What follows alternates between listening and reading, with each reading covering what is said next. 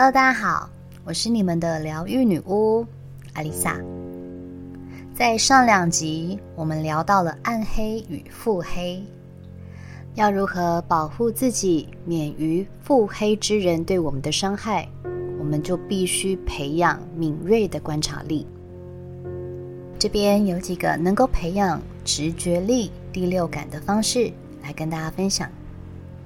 第一，以第三者角度看待事情。当你正在做某个重要决定，或是身边出现了新的人事物时，请静下心，放松心情，以第三者的立场去判断。当一个人在紧张或是必须立刻做决定的时候，很容易被眼前的事物蒙蔽。时常会做出冲动、错误的决定。我们可以很轻易的去分析别人遇到的问题，就是因为我们并不是当事者。这通常会让我们把事情看得更透彻。但如果本身是当事者，在分析事情的过程中，难免都会夹杂自己的情绪。最常见的就是购物。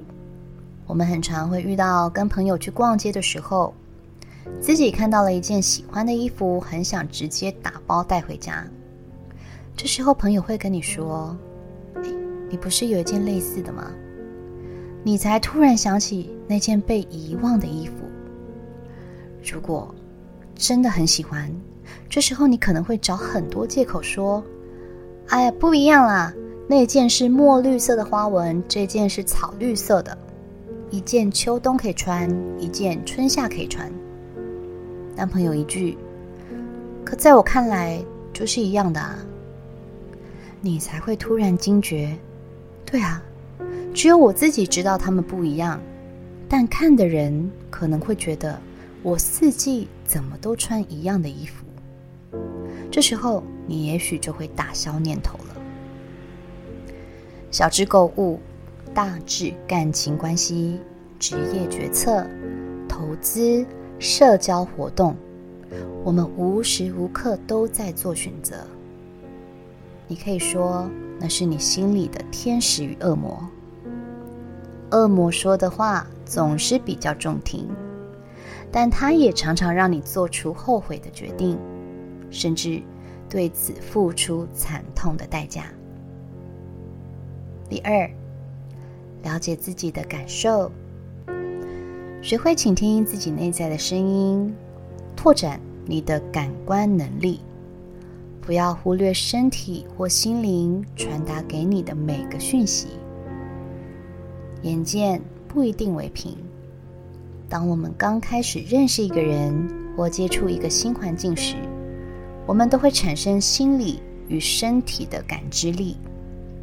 这种感知力可能会是。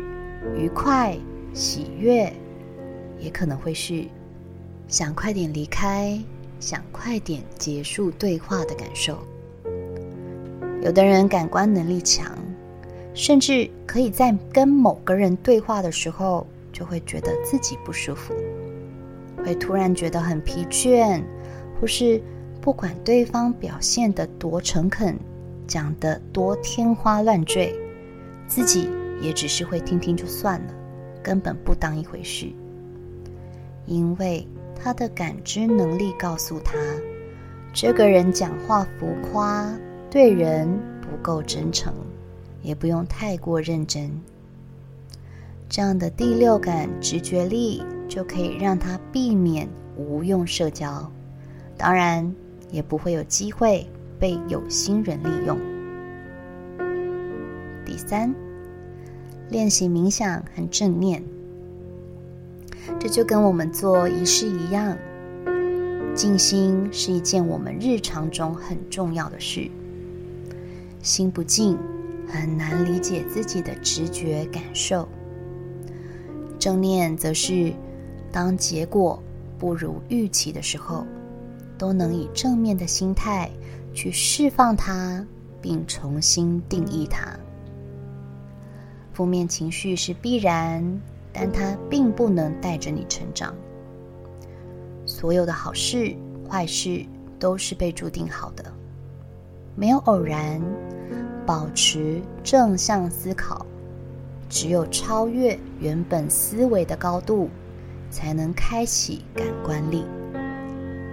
如果你不冥想，也不做仪式，这边我也建议大家可以每天在睡前进行五分钟的日程扫描，想想你今天发生过的事，不管是好事坏事，以第三者的立场。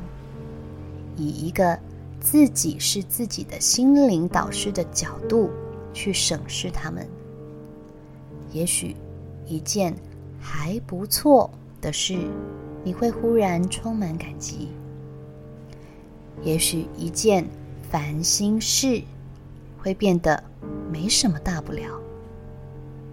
每天就只花五分钟，它可以改变你的思维。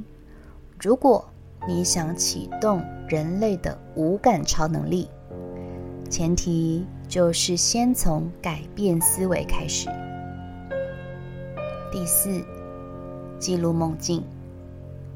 你是一个很容易做梦的人吗？那你可得好好注意一下，你都做了什么梦哦。其实，人在十岁之后，一个晚上可以做三到六次梦。而且每个梦境的时间大概可以持续五到二十分钟，只是大部分的梦我们都不记得了。梦代表着我们的潜意识，潜意识是在睡眠中发生，而直觉力则是在清醒的时候发生。看起来并不相关，但是只要你记得梦境。这个梦境隐藏的潜意识，可能是你的渴望、担忧、恐惧等等。例如梦到从高处坠落，代表你可能正处在焦虑状态中。梦境中牙齿掉了，意味着你可能担心、害怕失去某些东西，或是对于某些事情感到无能为力，但是有些梦可能是要预告你即将发生的事，也就是预知梦。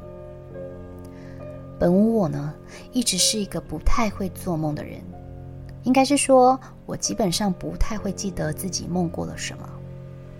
但是这一两年，我非常容易做梦，而且到早上都还记得自己梦了什么。一醒来，我就会立刻查我做的梦代表了什么意思。就像我前几天梦到我跌进屎坑里，一查就是有偏财。结果几分钟之后，我就收到了发票中了一千块的通知。这种梦越来越多，而且都很准。当你开始注意梦境所产生的情绪与感受，并学会解读与理解梦境时，你会更容易意识到自己的直觉感受，并且更能信任自己的直觉，让这些梦境成为你直觉力的指引。就像爱因斯坦通过梦境。创造出了相对论。第五，练习直觉游戏。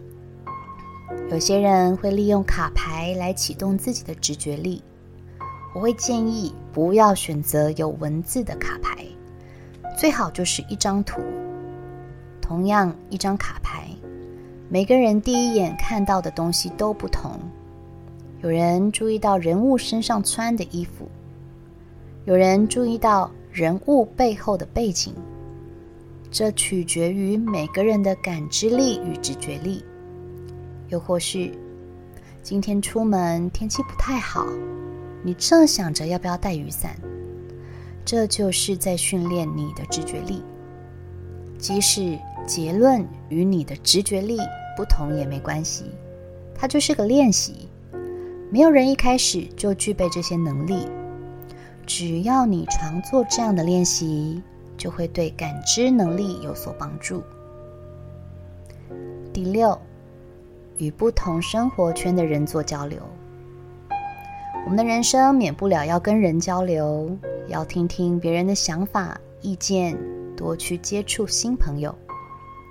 虽然我们不一定会遇到合得来的人，但是在与人相处的过程中，你也可以展开自己的直觉感官力，去感受这个人真不真诚，值不值得深交。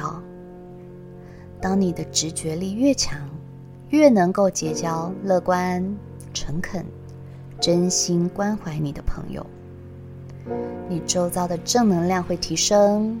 即使遇到心怀不轨的人，他们也很难接近你。以上六点跟大家分享，希望大家能够提升观察感知力，有助于你远离腹黑之人。并不是每个人都存着心眼，也不是什么被害妄想症。善良有爱的人还是很多，只是谁都不希望自己的同理心与善念被对这个世界不友善的人消磨殆尽。很多走在身心灵道路上的人，学到了无私的分享、贡献、给予。